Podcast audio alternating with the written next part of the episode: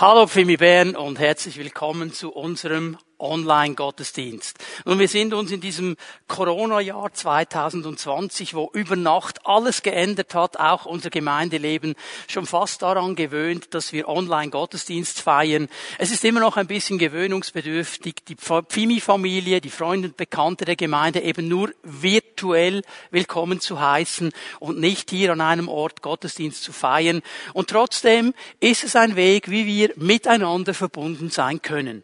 Als Fimi-Familie haben wir einen Gottesdienst. Wir hören das Wort Gottes, wir haben Lobpreis, wir haben Kinderlektionen und auch wenn wir an verschiedenen Orten sind, können wir doch gemeinsam miteinander Gottesdienst feiern. Das ist doch eine Chance. Und ich bin mir bewusst, dass es für viele Menschen, äh, für Familien, für Leute, die in einer Wege zusammen diesen Gottesdienst sich anschauen, auch eine Herausforderung ist, plötzlich zusammen zu sein an einem kleinen Ort mit den Kindern, Gottesdienst zu feiern Laien. Aber es ist eine ganz große Chance. Eine Chance, dass vielleicht Familien miteinander über Dinge sprechen, die vor Corona untergegangen sind. Dass die Kids Fragen stellen über die Kinderlektion. Dass sie vielleicht einen Teil auch des Erwachsenengottesdienstes mitbekommen und man so austauschen kann. Und dann sind wir uns natürlich bewusst, dass es auch Personen gibt, die sind aufgrund dieser ganzen Maßnahmen alleine, schauen auch diesen Gottesdienst alleine.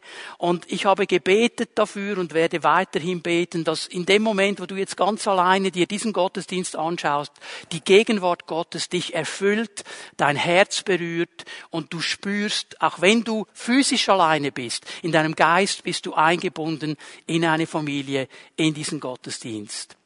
Und nun scheint es ja so, dass, wie man so schön sagt, Licht am Ende des Tunnels aufzuleuchten scheint.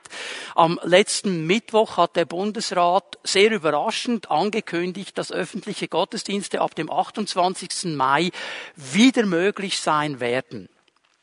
Das bedeutet, dass wer ab dem 28. Mai in der Lage ist, die Schutzmaßnahmen und die Hygienekonzepte, die vorgeschrieben sind, einzuhalten, wieder einen Gottesdienst anbieten kann.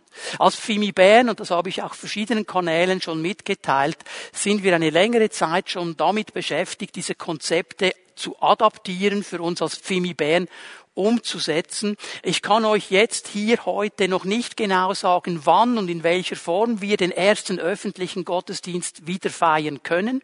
Ich kann nur sagen, wir sind mit Volldampf dran und sobald wir wissen, wie wir das umsetzen können, werden wir informieren. In diesem Sinne lade ich einmal mehr ein, dass du die sozialen Kanäle der Pfimi Bern dir immer wieder anschaust, Instagram, Facebook, die Homepage, Mails und so weiter. Da werden wir informieren, so schnell wir wissen, wie es weitergeht, damit dann, wenn wir starten können, wir alle bereit sind, wieder einen Gottesdienst hier im Haus zu feiern. So, wir müssen flexibel sein, wir müssen geduldig sein in dieser Zeit von Corona. Und in dieser Zeit der Veränderung gibt es aber etwas, das bleibt bestehen und das möchte ich euch auch hier noch einmal ans Herz legen. Das ist das Sonderopfer, dass wir eigentlich Corona zum Trotz eben doch feiern möchten und unseren Glauben investieren möchten in zwei Gebiete der Gemeindearbeit, die uns sehr am Herzen liegen. Auf der einen Seite die ganzen digitalen Dienste, die Videos, die wir produzieren, um Menschen zu erreichen. Hier sind wir ermutigt von all den Feedbacks, die wir hören aus der ganzen Welt von Menschen, die durch diese Videos auch gesegnet sind und Begegnungen mit dem Herrn haben. Hier möchten wir weiter investieren und dann auch in die Kinder. Wir möchten die Kinderräume, die Pfimi Kids Räume ein bisschen neu gestalten. Und hier haben wir ein Sonderopfer ins Leben gerufen, das wir am letzten Sonntag angekündigt haben. Es freut mich, dass schon einige das wahrgenommen haben, ihren Beitrag gesät haben. Ich möchte dich noch einmal ermutigen, schau dir die Videos an auf der Homepage, auf den sozialen Kanälen und frag den Herrn, was dein Beitrag ist und dann gib ihn mit einem freudigen, gläubigen Herzen, dass wir miteinander vorwärts gehen können. Und heute Morgen möchte ich noch einmal über das Gebet sprechen, über dieses große Thema, die Kraft des Gebetes möchte diese Serie heute Morgen abschließen, auch wenn man dazu noch lange etwas sagen könnte. Aber am nächsten Sonntag werden wir Pfingsten feiern. Da habe ich eine Pfingstbotschaft für uns bereit. Dann eine Woche darauf der Männertag, wo ich die Männer herausfordern möchte. Und dann haben wir bereits schon die und die Segnung, die in diesem Corona-Jahr auch ein bisschen speziell sein wird. So, es gibt einige spannende Gottesdienste, die auf uns zukommen werden. Aber heute noch einmal das Thema des Gebetes. Und ich lade dich ein, Lukas 11, Vers 1 noch einmal aufzuschlagen mit mir. Jesus hatte unterwegs Halt gemacht und gebetet. Darauf bat ihn einer seiner Jünger, Herr, lehre uns beten. Auch Johannes hat seine Jünger beten gelehrt. So diese große Anfrage, die an Jesus gekommen ist, Herr, lehre uns beten. Wir brauchen hier deine Hilfe. Unser Gebetsleben ist nicht da, wo es sein könnte. Und wir sehen an dir, dass es noch eine ganz andere Dimension gibt. So hilf uns das zu verstehen. Und Jesus hat dann eine Antwort gegeben, eigentlich in zwei Teilen. Er hat über das Herz des Beters gesprochen und hat dann auch einen Leitfaden, einen Gebetsleitfaden, das Vater unser, seinen Jüngern weitergegeben. Und dann haben wir am letzten Sonntag gesehen, wie Jesus dann anschließt und über die Freundschaft mit Gott spricht. Und eigentlich sagt, diese Freundschaft mit Gott ist auch wie das Fundament, unverschämt zu beten, biblisch unverschämt zu beten. Wenn du die Predigt am letzten Sonntag nicht gehört hast, geh doch auf unsere Homepage und schau dir diese Predigt noch an dann wirst du merken, was biblisch unverschämt beten heißt. Und jetzt möchte ich hier einen Schritt weitergehen, denn nachdem Jesus über das unverschämte Beten spricht, nachdem er über diese Freundschaft mit Gott spricht, kommen eben diese Verse 11 bis 13, die auch mit dem Gebet zu tun haben und die ganz, ganz wichtig sind. Ich werde sie hier lesen, Lukas 11 bis 13, Vers 11 bis 13. Ist unter euch ein Vater, der seinem Kind eine Schlange geben würde, wenn es ihn um einen Fisch bittet? Oder einen Skorpion, wenn es ihn um ein Ei bittet. So, das können wir ganz gut nachvollziehen. Jeder Vater hat dieses große Anliegen, wenn das Kind ihn um etwas bittet, dieser Bitte nachzukommen. Und es wird dem Kind nicht etwas Schlechtes geben, eben einen Skorpion oder eine Schlange, sondern es wird dem Kind versuchen zu geben, um was das Kind bittet. Und jetzt kommt Vers 13, der ganz wichtig ist. Wenn also ihr, die ihr doch böse seid, das nötige Verständnis habt, um euren Kindern gute Dinge zu geben. Ich lese nur mal bis hier. Und das mag jetzt vielleicht den einen oder anderen ein bisschen auf dem falschen Fuß erwischen. Ihr, die ihr doch böse seid. Was meint Jesus damit? Damit meint Jesus, dass wir als Menschen nie vollkommen gut, nie vollkommen gerecht sein können. Dass die Bibel eben sagt, unser Herz ist böse. Es hat diesen Anteil, weil es gefallen ist. Und trotzdem versuchen wir in unserer Vaterbeziehung zu unseren Kindern das Gute zu tun. Gelingt uns nicht immer. Das meint Jesus hier. Und er sagt, ihr, die ihr eigentlich ja böse seid, die ihr nicht perfekt seid, ihr versucht euren Kindern das Gute zu geben, diese guten Dinge weiterzugeben. Wie viel mehr wird dann der Vater im Himmel denen den Heiligen Geist geben, die ihn darum bitten? Jetzt merken wir es, wir haben schon eine Vorpfingstpredigt hier. Der gute Vater im Himmel, der nur gut ist, er wird gute Dinge geben und diese guten Dinge sind zusammengefasst hier im Heiligen Geist. So, er wird denen, die ihn darum bitten, den Heiligen Geist geben, der in uns wohnt und uns helfen wird, als Christen so zu leben, wie wir leben sollen. Mehr dazu dann am nächsten Sonntag. Aber ich halte hier mal Folgendes fest. Jesus gibt seinen Jüngern ein Bild, das sie eigentlich bereits kennen. Das Bild nämlich der Beziehung des Vaters zu seinem Kind. Ein Bild, das sie kannten. Jesus hat viel darüber gesprochen. Und hier geht es im Zusammenhang darum, dass der Vater, der hier genannt ist, der Vater im Himmel ist. Dieser Vater, den wir ja anrufen im Vater unser. Vater unser, der du bist in den Himmeln. Es geht um Gott, der sich hier als Vater darstellt. Und wenn die Kinder angesprochen sind, dann geht es um dich und um mich. Um Menschen, die sich entschieden haben, zu dieser Familie Gottes zu gehören und darum ihren Vater persönlich auch kennen. Nun die Bibel, und das ist ein wichtiger Punkt, Punkt, den ich hier gleich machen möchte. Die Bibel sagt klar in Johannes 1, Vers 12, dass es eine Entscheidung braucht, um ein Kind Gottes zu werden. Du bist nicht automatisch ein Kind Gottes. Du bist ein Geschöpf Gottes. Jeder von uns ist von Gott geschaffen. Aber um in diese Familie hineinzukommen, braucht es eine klare Entscheidung. So viele aber, sagt Johannes in Johannes 1, Vers 12, ihn aber aufnahmen, also ihr Herz geöffnet haben, gesagt haben, ich möchte, dass du du mein persönlicher Vater bist, Gott eingeladen haben in ihr Leben, denen gab er die Vollmacht, das Recht, Gottes Kinder zu sein. So, es braucht hier mal eine Entscheidung. Und dann kommst du in dieses Beziehungsfeld hinein, dass du Kind Gottes sein darfst und einen guten Vater im Himmel hast. Das ist der Gedanke hier. Und Jesus zeigt uns in Vers 13 ein ganz klares Ziel.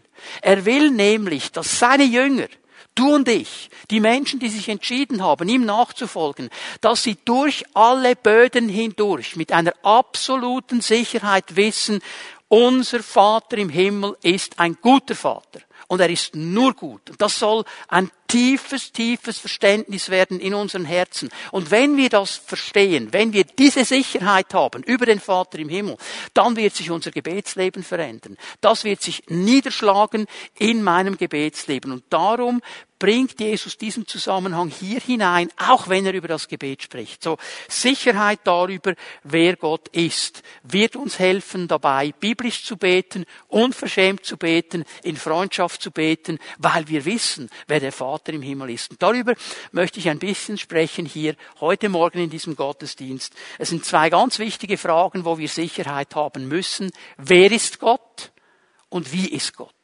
Ich muss wissen, wer er ist. Ich muss wissen, wie er ist, damit ich ihm vertrauen kann und weiß, er ist ein guter Gott. Sicherheit über Gott. Und das erste, was ich euch zeigen möchte, ist eigentlich eine ganz logische Sache. Jede Beziehung, jede Beziehung, auch die Beziehungen, in denen du lebst, hier auf der Erde, jede Beziehung braucht eine gewisse Grundsicherheit, um sich zu entwickeln.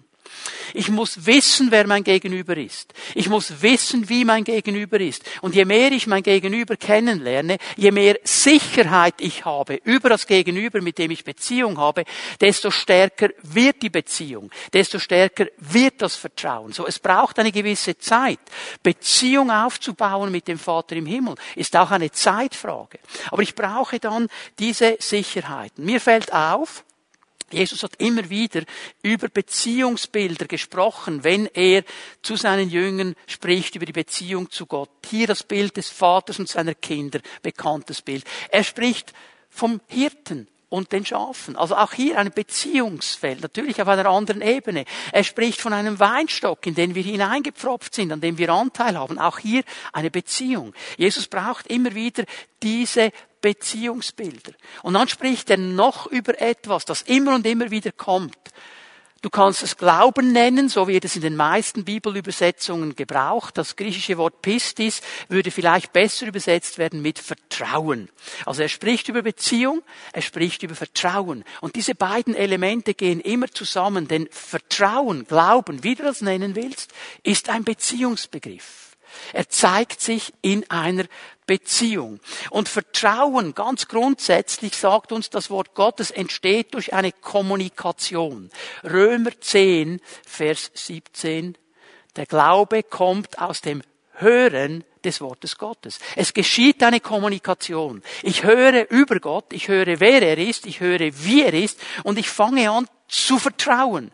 So, es geschieht eine Grundkommunikation. Ich höre, wer Gott ist und ich setze mein Vertrauen in diesen Gott. Und dann muss ich lernen, in diesem Vertrauen zu wachsen.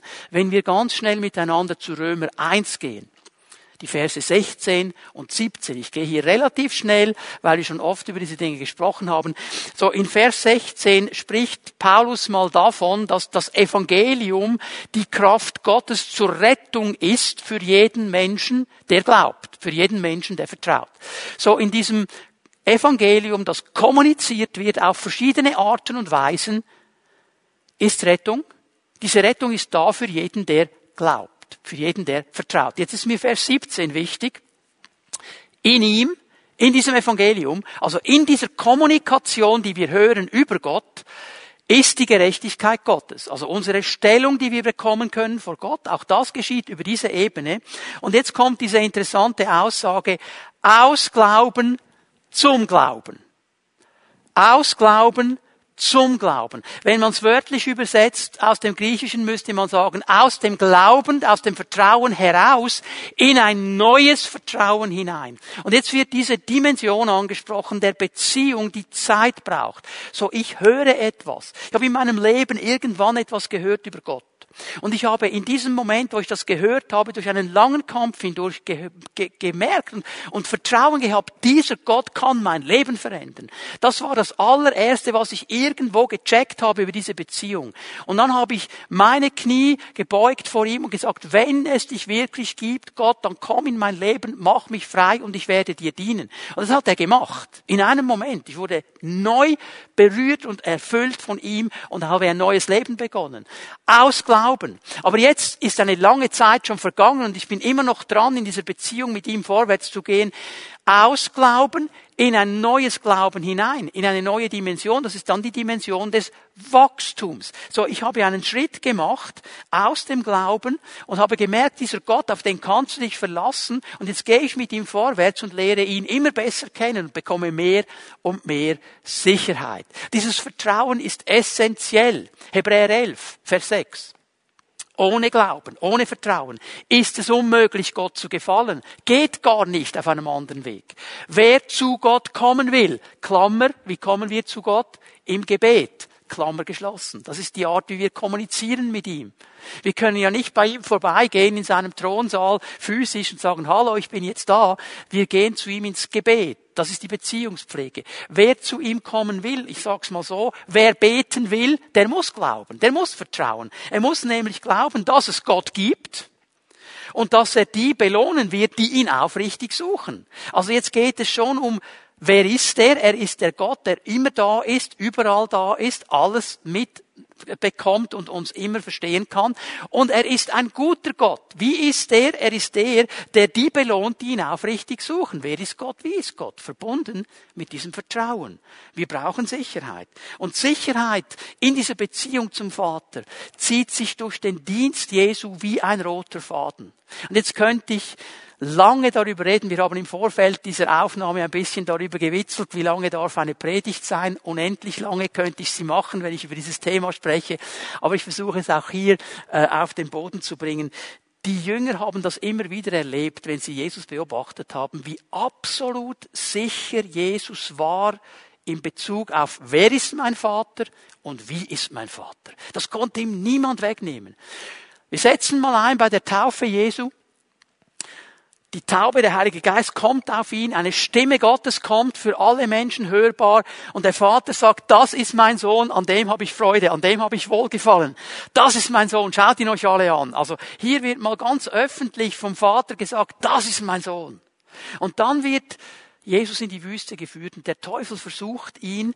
40 Tage lang ist er da umfasst und dann kommt diese Versuchung. Jetzt kannst du dir aufschreiben, Matthäus 4 ab Vers 3 wird diese Versuchung dann beschrieben und die Versuchung, die hat ein klares Ziel. Der Teufel kommt nämlich und er sagt zu Jesus, wenn du Gottes Sohn bist, wenn du Gottes Sohn bist, wenn du Gottes Sohn bist, was hat Jesus gehört? Das ist mein Sohn.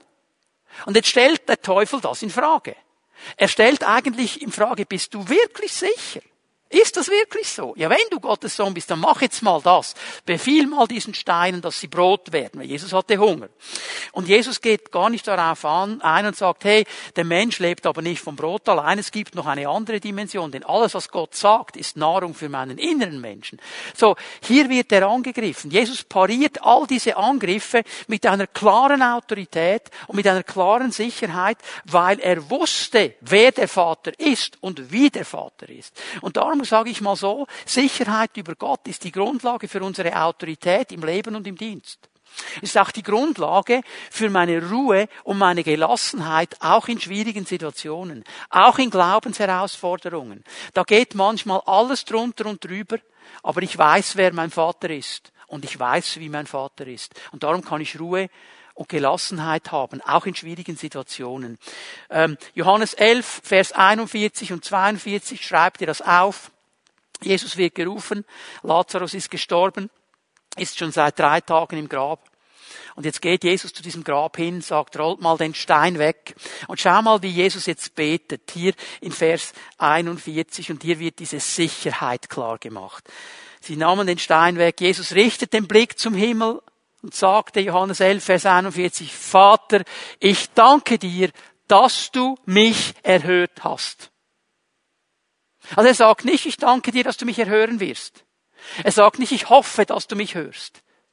Ich vertraue darauf, dass du mich hörst. Er sagt, danke, du hast mich erhört. Warum? Weil er wusste, wer der Vater ist und wie der Vater ist. Und er wusste ganz genau, was der Vater jetzt tun will. Er hat diese absolute Sicherheit. Die Leute rundherum, die konnten das nicht einordnen. Ja, aber du kannst doch jetzt den Stein nicht wegrollen, der stinkt doch schon, der ist schon seit drei Tagen da drin und so weiter. Jesus ist absolut souverän, absolut ruhig, absolute Gelassenheit, weil er hat diese Sicherheit über seinen Vater. Und weißt du was? Diese Sicherheit, wenn wir sie haben, wenn wir wissen, wer Gott ist, wie Gott ist, ist auch die Grundlage von Sorglosigkeit. Dann weiß ich nämlich, ich habe einen Vater, der zugesagt hat, für mich zu sorgen. Ich habe einen Vater, der zugesagt hat, ich werde dein Schutz sein, ich werde mit dir sein, ich werde dich begleiten, ich werde dich nie alleine lassen. Das hat er mir zugesagt. Und dann kann ich in jeder Situation die Sorgen auf ihn werfen und sorglos sein. Es gibt so eine interessante Sache, du kannst es nachlesen, schreibst dir auf, Johannes 6 ab Vers 5, da geht es um eine Speisung von vielen Menschen, 4000, 5000 waren da. Und die Jünger haben dann langsam gemerkt, du, Jesus, jetzt bekommen die Jungs langsam Hunger da. Also Jesus hat offensichtlich auch nicht gerade kurz gepredigt. Das gibt mir dann immer ein bisschen die Autorität, auch länger zu werden. Äh, bist du so lange am Predigen, Jesus, die haben Hunger. Und Jesus dreht sich um zu Philippus und sagt, ja Philippus, gebt ihnen zu essen. Und der Philippus hatte eine Krise. Und er sagt, ja, aber Herr, für 200 Denari und wie sollte man und wie geht das überhaupt? Hat, konnte es nicht einordnen. Und jetzt sagt Johannes etwas ganz Wichtiges. Er sagt nämlich hier in Johannes 6, Jesus hat diese Frage gestellt, um sie herauszufordern, um sie zu prüfen, die Jünger, denn er wusste genau, was kommen wird. Mit anderen Worten, Jesus wusste, wer der Vater ist, er wusste, wie der Vater ist und er hat gewusst, der Vater will jetzt versorgen.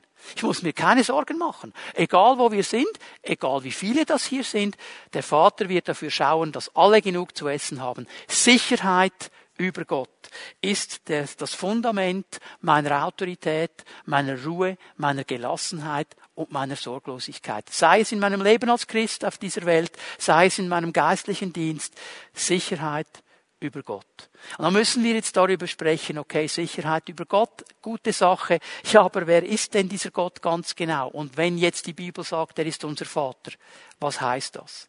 Ich möchte noch einmal den letzten Teil von Vers 13 aus Lukas 11 vorlesen. Wie viel mehr wird dann der Vater im Himmel denen den Heiligen Geist geben, die ihn darum bitten? So Jesus betont hier einmal mehr, wir haben einen Vater im Himmel. Das ist unser Vater und er ist ein guter Vater.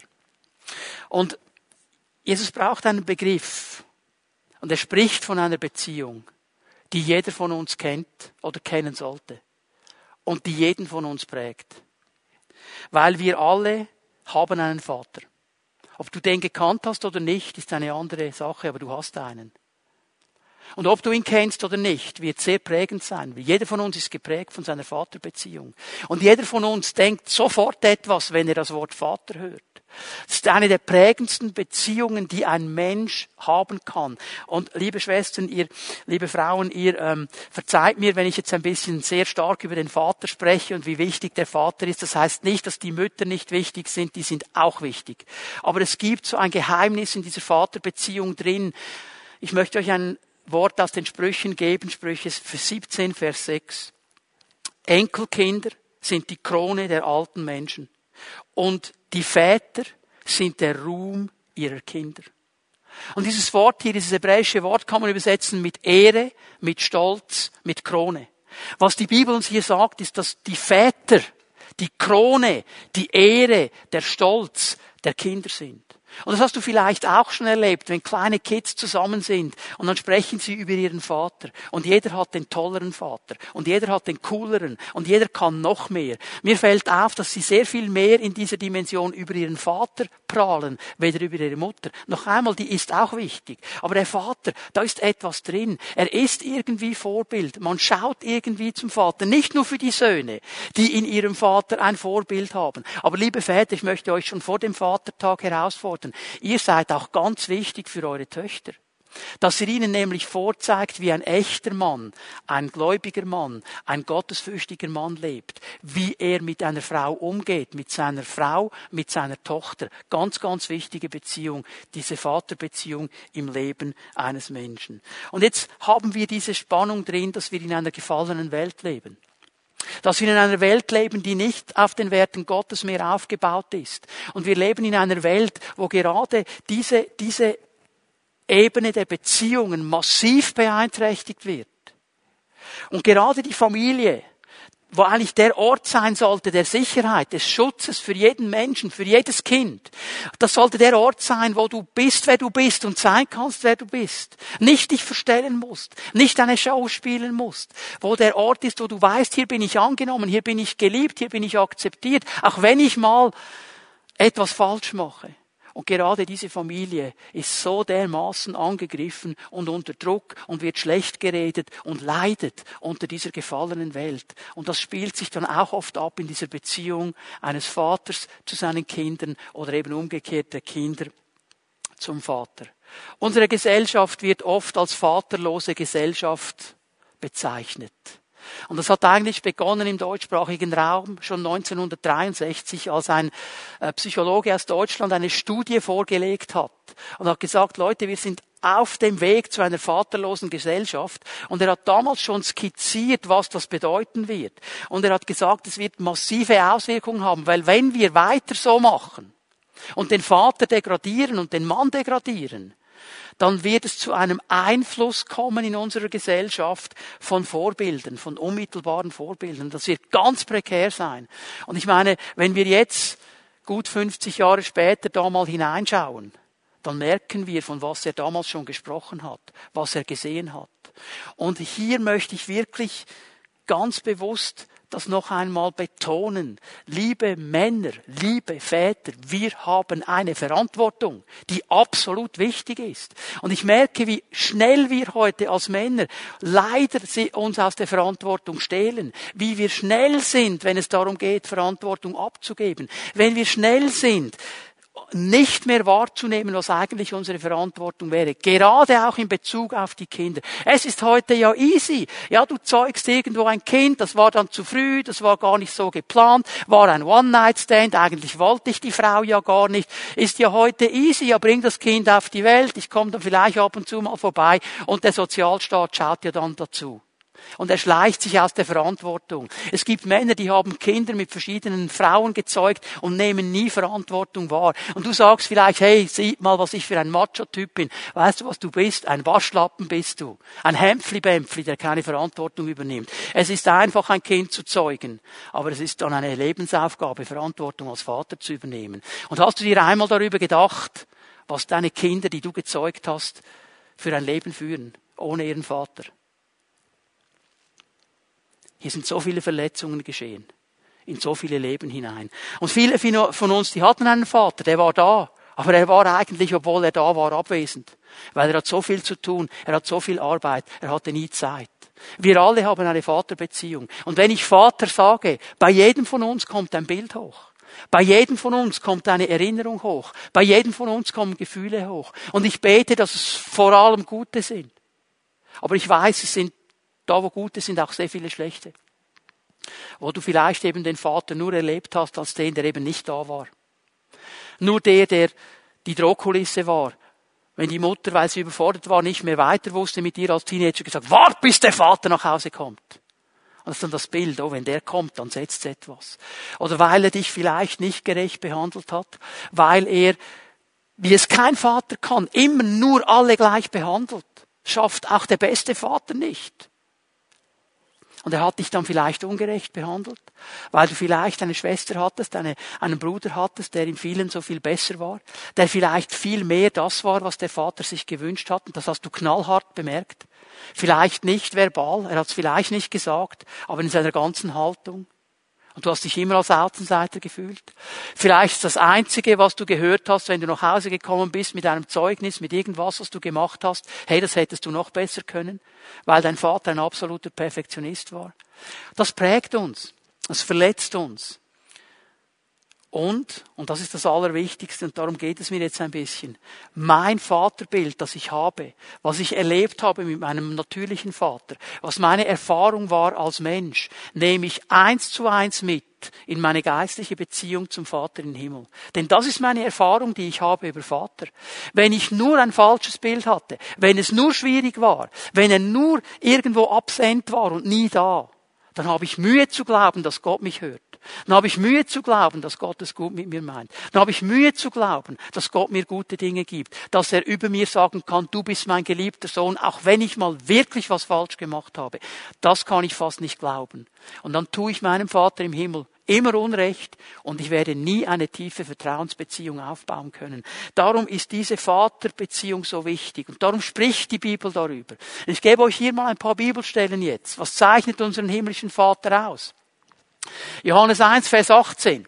Niemand hat Gott je gesehen. Das ist das Problem. Keiner von uns hat ihn gesehen.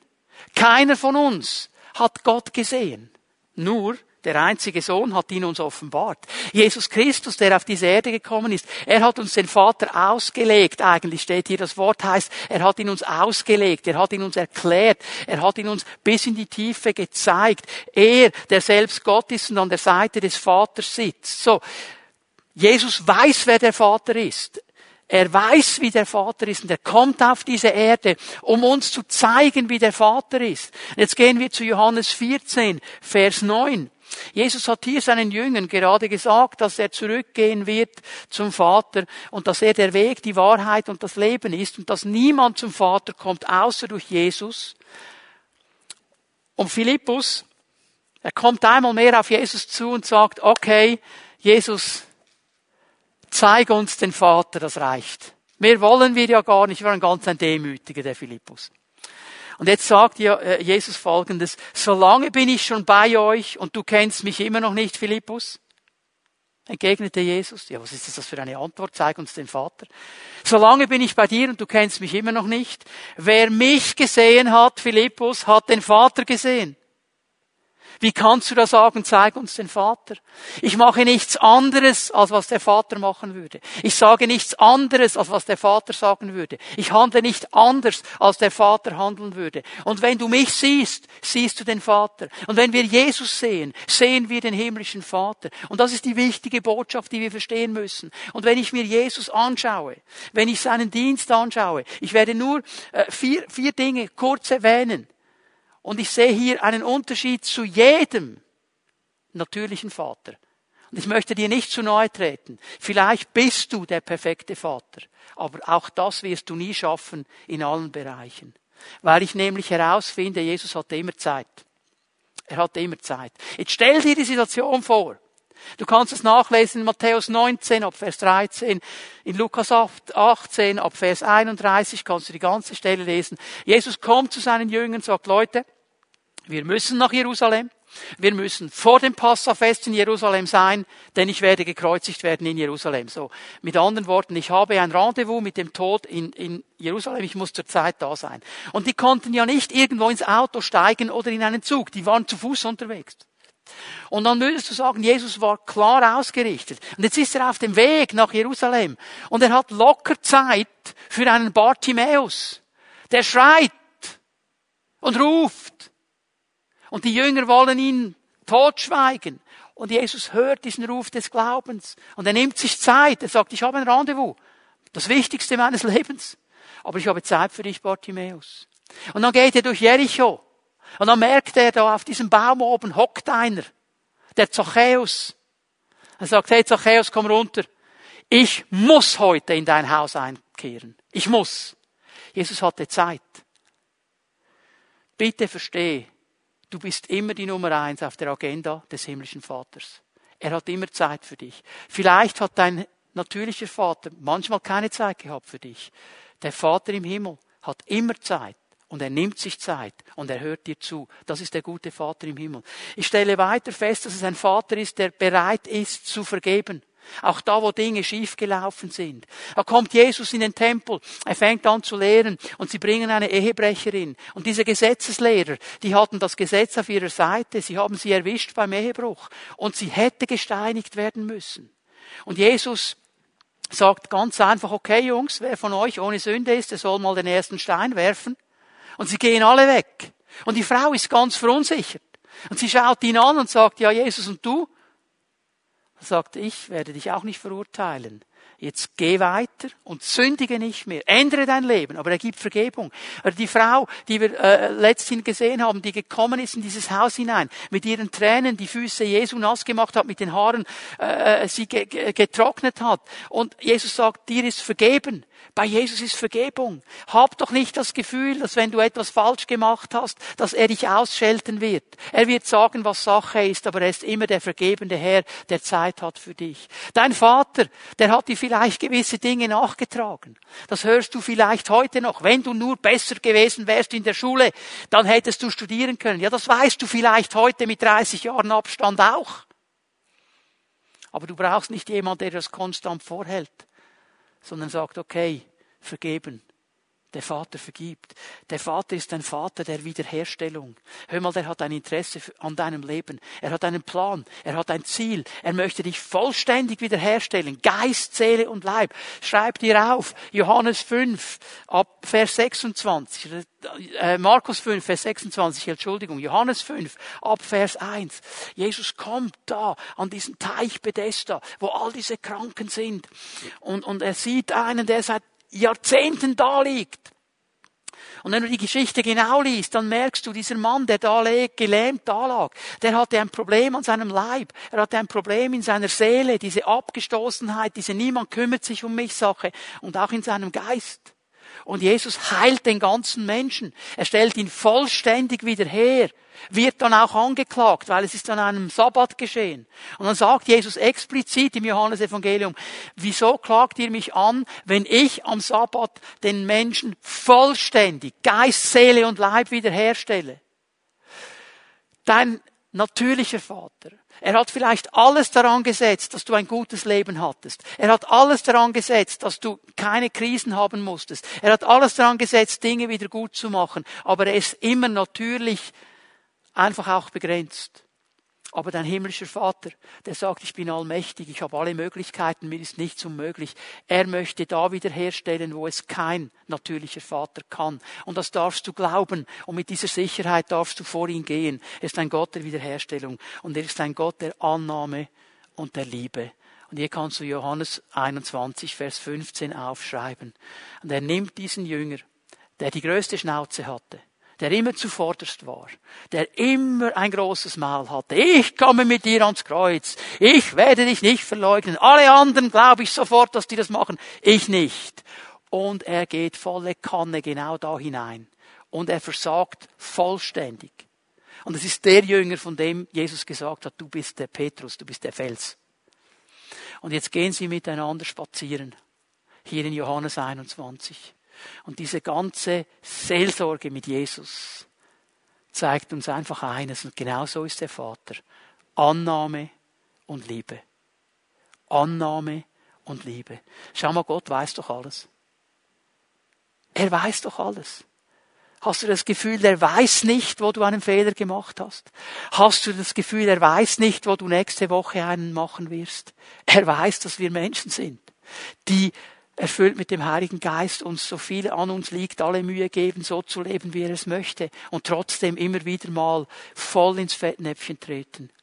Und er ist nicht dieser strafende alte Gott, der sofort einen Hammer schmeißt, wenn ich was Falsches denke, was Falsches sage.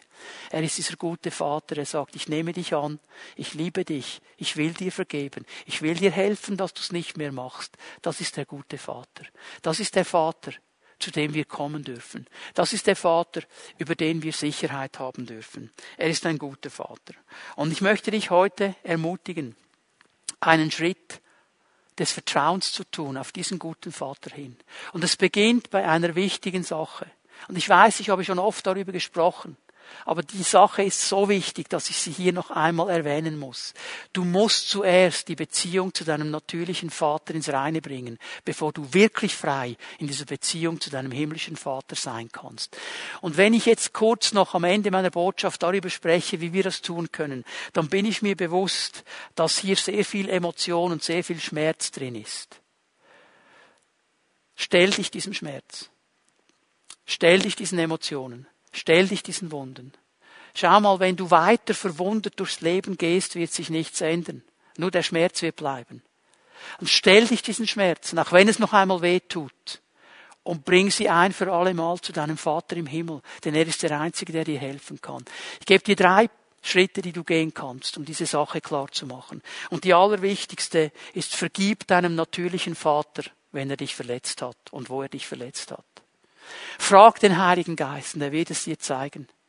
Vergib ihm.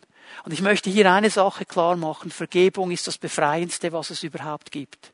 Vergebung ist der Schlüssel zur Freisetzung. Wenn ich vergebe, gebe ich nämlich das, was geschehen ist, ab. Ich lasse es los. Ich behalte es nicht mehr bei mir.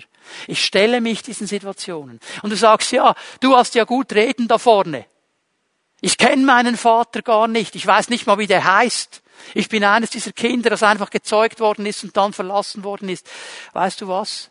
Gott kennt ihn. Und du kannst ihm trotzdem vergeben, auch wenn du seinen Namen nicht kennst. Sagst, mein Vater ist schon lange gestorben. Egal. Vergib ihm. Löse das. Lass ihn los aus dieser Schuld. Stell dich dieser Sache. Ja, das hat mit Schmerz zu tun, weil in dem Moment, wo du vergibst, stellst du dich noch einmal dieser Situation. Und der Schmerz kommt vielleicht noch mal hoch, der Frust kommt hoch, die Enttäuschung kommt hoch, der Hass kommt vielleicht noch einmal hoch. Und dann stell dich dagegen und sag, ich entscheide mich zu vergeben. Das ist das aller, allererste und wichtigste. Und das zweite ist, dass du dann vor Gott gehst und ihn bittest, diese Wunden zu heilen. Schau mal, die Wunden in meinem Herzen, in meiner Seele, die kann niemand heilen außer Gott. Da kommt nur Gott hin weil er überall hinkommt. Und er hat das auch verheißen. Jesus ist gekommen, um zerbrochene und verwundete Herzen zu heilen. Und Jesus zeigt uns den Vater.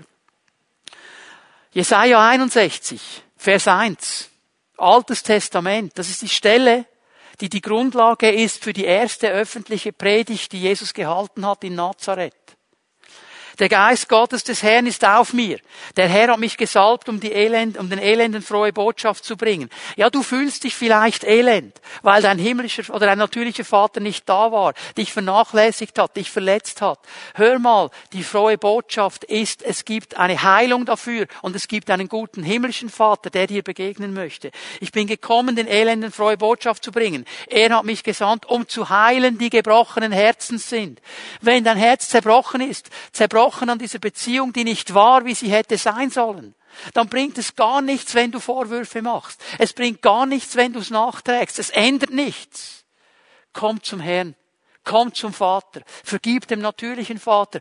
Bitte dem Vater im Himmel, dieses zerbrochene Herz zu heilen, es wieder lebendig zu machen. Da, wo es steinern geworden ist, wo es sich hinter Mauern versteckt hat, um nicht mehr verletzt zu werden, lass ihn daran. Und er wird dein Herz wieder neu berühren. Ich bin gekommen, die zu heilen, die zerbrochene Herzen sind, um Freilassung auszurufen für die Gefangenen und Befreiung für die Gefesselten. Schau, solange du diese Dinge nicht vergibst, bist du gebunden.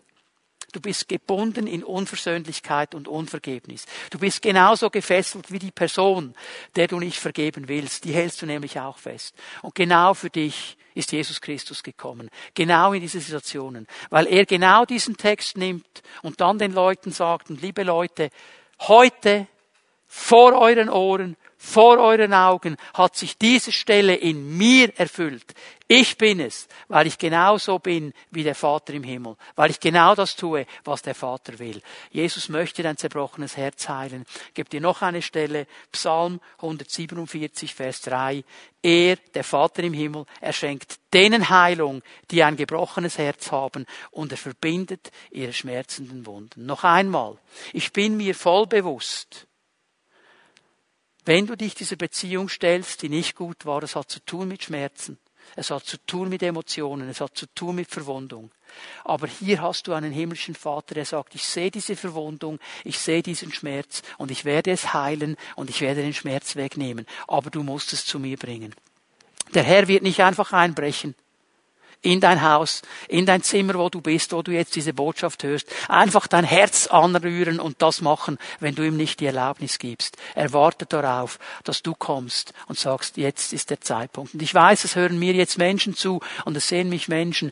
Du schlägst dich seit Jahren mit diesem Thema herum. Du hast nicht die erste Predigt gehört heute zu diesem Thema. Und du weißt genau, das wäre dran. Und du hast dich immer rausgestohlen. Heute, heute, triff eine Entscheidung. Stell dich dieser Beziehung zu deinem natürlichen Vater. Bitte den himmlischen Vater, dir die Wunden zu heilen. Und dann, das dritte, lade den Heiligen Geist ein, dass er dir den Vater zeigt. Lade den Heiligen Geist ein, dass er kommt. Er will nicht nur heilen, er will nicht nur stärken, er wird immer auch den Vater verherrlichen. Das ist das Werk des Heiligen Geistes. Wir lesen eine Stelle aus Römer 8, Vers 14. Alle, die sich von Gottes Geist leiten lassen, sind seine Söhne und Töchter. Denn der Geist, den ihr empfangen habt, macht euch nicht zu Sklaven, so dass ihr von neuem in Angst und Furcht leben müsstet. Er hat euch zu Söhnen und Töchtern gemacht und durch ihn rufen wir, wenn wir beten, Abba, Vater.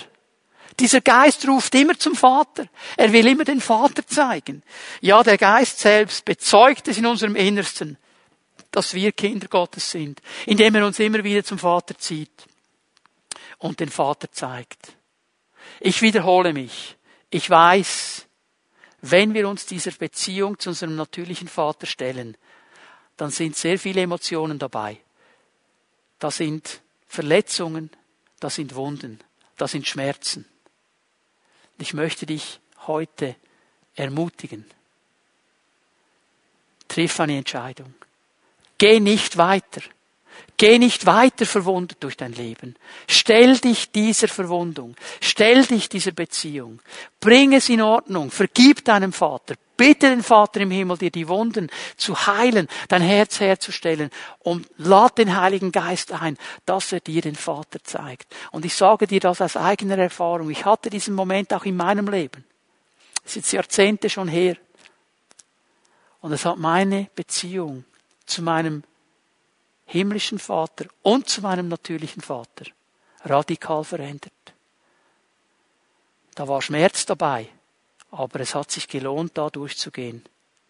Und ich möchte dich ermutigen, das heute zu tun, damit du Sicherheit haben kannst über deinen himmlischen Vater, damit du mit Sicherheit vor ihn treten kannst, wirklich verstehst, das ist der gute Vater, der mein Leben bereichern will und der mit mir zusammen durch das Leben geht, der mich nie verlassen wird, der immer hier sein wird und der mir helfen wird in jeder Situation. Das ist der gute Vater, von dem die Bibel spricht.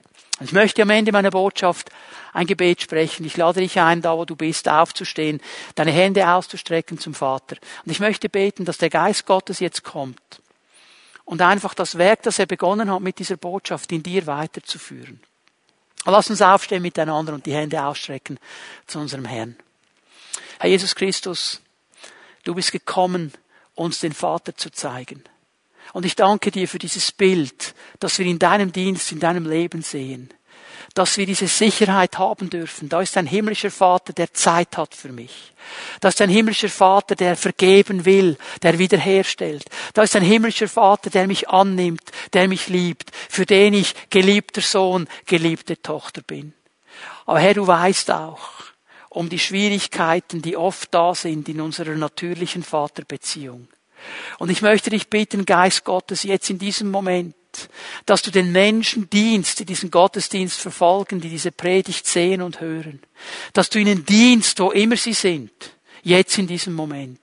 Und Heiliger Geist, ermutige sie, sich diesen Schmerzen zu stellen, sich dieser schlechten Beziehung, die sie prägt, ihr Leben lang zu stellen und zu vergeben, ihrem natürlichen Vater Vergebung auszusprechen.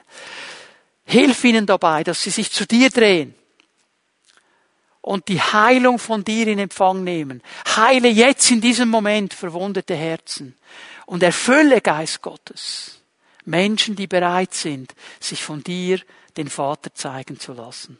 Und ich glaube von ganzem Herzen, dass du an diesem heutigen Tag durch diese Botschaft in vielen Menschen radikal ihr Bild des himmlischen Vaters verändern wirst. Und ich danke dir schon jetzt dafür, für viel Heilung, für viel Freisetzung und für eine neue Dimension in unserer Beziehung zu dir. In deinem Namen, Herr, segne ich jeden Mann, jede Frau, die diesen Gottesdienst mitverfolgt, mit deiner Kraft und deiner Gegenwart. Amen.